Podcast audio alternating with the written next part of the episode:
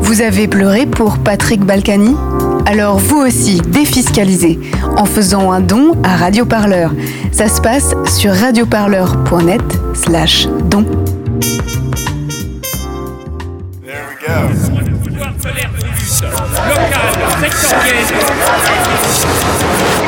L'hebdo-parleur, 7 jours de lutte dans le viseur.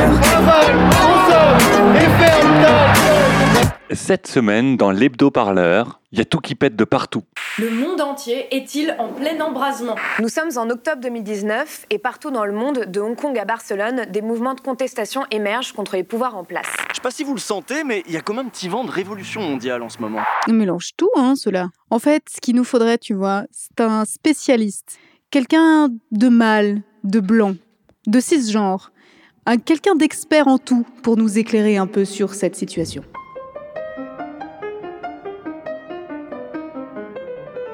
Oui, euh, merci mon petit. Alors bon, la lutte sociale, c'est une science sérieuse, enfin. Les, les n'ont pas le monopole de la syntaxe. C'est quand même une évidence. Ce, qui, se déroule actuellement sous nos yeux au Chili n'est absolument pas une révolution au sens euh, euh, bolchevico-méluchono-sandiniste, mais bel et bien une, grogne sociale face à une situation néolibérale classique, si je puis dire, de privatisation extrême de la société.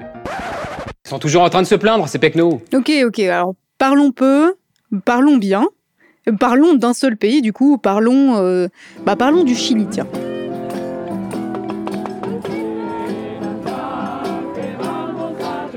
Le 17 octobre dernier, le gouvernement chilien annonce l'augmentation du prix du ticket de métro.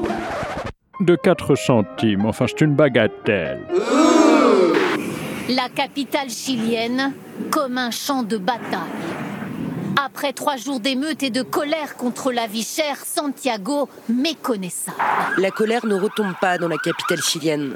Magasins, stations essence et transports en commun sont la cible de la colère populaire et de véritables combats de rue ont opposé manifestants et forces de l'ordre. Jesus a 15 ans et avec ses camarades de lycée, il a initié le mouvement. On a fait passer l'appel partout. Fraude massive, fraude massive, fraude massive. On a démarré juste avec les étudiants, en passant au-dessus des barrières du métro. Mais après, on s'est dit que tout cela ne nous affectait pas nous-mêmes, mais que cela touchait les travailleurs, les gens, nos parents, nos grands-parents, toute la société. Alors on a commencé à casser les guichets du métro. On a occupé les stations et à laisser tout le monde passer gratuitement. Là, ça a commencé à être la merde. Bonjour, moi c'est Diego Acuna Marchand, je collabore avec Radio Parleur depuis 2017. Ce qui fait ton charme, mais surtout euh, le- la raison pour laquelle on fait cet entretien aujourd'hui, c'est surtout que tu es chilien.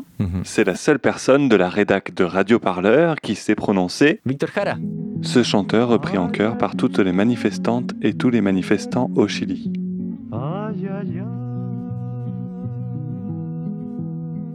Par exemple, pour donner un exemple de- d'enfance, j'ai vu ça arriver avec mes yeux d'enfance, l'apparition des, des cartes crédit liées à des enseignes de supermarché ou des, euh, ou des grands magasins. Tu t'endettes sur une carte pour payer les choses. Ensuite, quand tu arrives à payer, à rembourser une carte, en fait, tu jongles d'une carte à l'autre en générant une charge de, de souffrance quotidienne liée au fait de savoir qu'on n'a pas les moyens de, de se payer la vie, mais qu'en même temps, si on fait pas ça, bah, on, ne vit pas.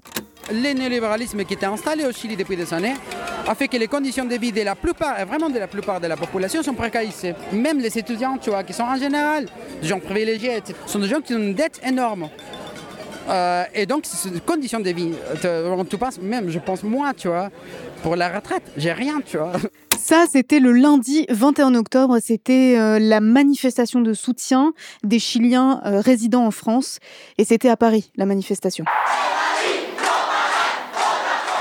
Santiago en état d'urgence. Une dizaine de stations de métro saccagées, une quinzaine de bus et des bâtiments incendiés. La crise des transports au Chili a connu un vendredi noir. Ah ouais, bon, pour Euronews, c'est une crise des transports. C'est marrant ça. Ça rappelle une autre crise des transports d'ailleurs. hein. Une euh, crise française à propos d'une taxe sur les transports en France hier, non Oui, enfin, il ne faudrait quand même pas prendre les étudiants chiliens pour des canards sauvages. Euh, nous, sommes ici typiquement dans une répulsion antilibérale, anti-FMI, anti, anti-bon sens même. Euh, à l'inverse, les gros poussins qui maraudent sur les ronds-points de l'Hexagone, eux ont autant de conscience antilibérale qu'une cafetière. Nous sommes donc loin d'une excroissance gilet jauniste chilienne. C'est pas simplement euh, euh, la tarif de métro, la tarif de transport, c'est pas simplement l'éducation, c'est pas simplement la retraite, c'est tout. Le système qui a, euh, qui a produit ça, et qui a, et qui a produit la répression aussi, qui a produit la pauvreté, qui a produit la misère, et qui a produit que même dans les milieux privilégiés, il n'y a pas trop d'espoir. Piñera et, et ses conseillers agissent en bon membre de la bourgeoisie chilienne, et même dans sa réaction dans le fait d'appeler les militaires. Hein. C'est-à-dire qu'en gros, euh, bah, il y a les pauvres qui sont dehors, on appelle les flics. Les flics ne marchent pas, on appelle les militaires. Bah, ils devraient rentrer en fait. Et je pense qu'ils ne s'attendaient pas ce, que, à ce que les gens ne rentrent pas. Nouveau concert de casseroles à Santiago et dans plusieurs grandes villes.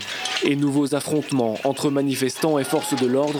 Une violence qui justifie, selon le président, les patrouilles de militaires dans la capitale. Euh, il y a eu des vidéos qui tournaient, qui étaient, euh, je pense, extrêmement effrayantes pour moi, mais euh, encore plus, j'imagine, pour les personnes qui ont vécu ça à l'époque de la dictature, de corps balancés de, de, fourgons de police au milieu de la nuit dans une ruelle, de gens auxquels on demande d'enlever les vêtements et auxquels on dit cours, t'as 10 secondes, et après je commence à tirer, et, et, on voit des militaires tirer dessus alors qu'ils courent et ramasser les cartouches pour ne pas laisser de traces. Bah, c'est impossible de ne pas ressentir la peur quand on voit que les gens se font assassiner, mais en même temps, euh, ça fait plein le cœur d'espoir quand tu vois le peuple qui, enfin, euh, se réveille, et même pas, il se réveille pas, que finalement, il agit et il bouge. Il se bouge, oui, il s'attaque aussi et surtout à un gros morceau. Ce sont les fameuses réformes néolibérales qui ont commencé d'ailleurs sous la dictature de Pinochet. C'est quoi? La fin des services publics, la dérégulation, la privatisation et l'austérité budgétaire.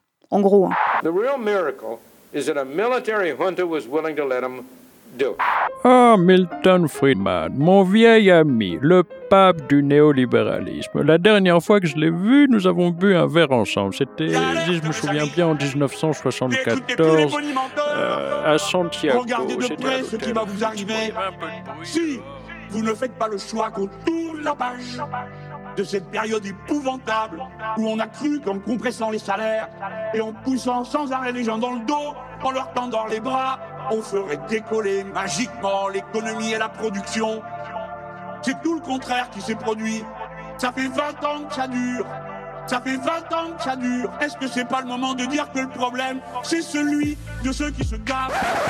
Des mouvements d'ampleur massive, il y en a au moins tous les deux ans. J'étais en 2011 pour les manifs des étudiants. Et c'était ouais, c'était la même sensation un peu, euh, mais c'était la défaite en même temps. Bah exactement comme en France. Hein. 2006, euh, contrat première embauche, manif des lycéens. 2008-2009, manif des étudiants contre l'autonomie des universités, etc., etc. Et jusqu'au gilet jaune euh, l'an dernier. C'est marrant, non? Depuis trois semaines, la révolte... Je préfère le terme de grogne sociale. La révolte ne retombe pas. Le sommet COP25 pour le climat prévu début décembre est déplacé en Espagne et celui de la coordination économique pour l'Asie-Pacifique est purement annulé. En même temps, tenir un grand sommet avec plein de petits chantres du néolibéralisme partout, en pleine révolte populaire au Chili, suite était un peu leur faire caca sur la tête. Non En fait, il se trouve que depuis la transition post-dictatoriale au Chili, c'est-à-dire en 1990, le Chili a connu un développement économique dans le cadre d'un modèle néolibéral assez important. Le Chili, face aux institutions internationales, apparaît comme un pays qui ne va pas dire qu'il est développé. en gros, c'est un très bon élève.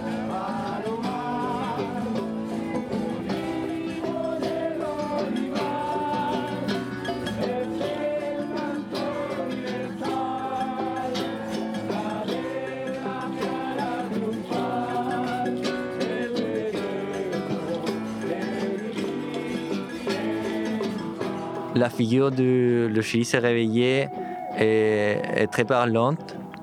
Hier, je regardais une intervention qui a été faite sur un panneau où il disait, je traduis sauvagement, mais euh, nous n'allons pas revenir à la normale parce que la normale c'était le problème. Et en fait, je pense que ça, c'est quelque chose qui a, nécessairement va s'inscrire durablement. Aussi parce que, comme je disais avant, le, travail a été fait pas seulement dans ce moment-là, depuis au, moins 15 ans, petit à petit, l'idée qu'en fait la, manière dont, dont on vit au Chili n'est pas normale, c'est inscrit. Et ça, c'est vrai. L'hebdo-parleur, c'est fini pour aujourd'hui. On se retrouve lundi prochain pour un nouvel hebdo. En attendant, vous pouvez retrouver tous nos reportages en intégralité sur radioparleur.net et sur toutes les bonnes applis de balado-diffusion. Allez, salut Allez, salut Au revoir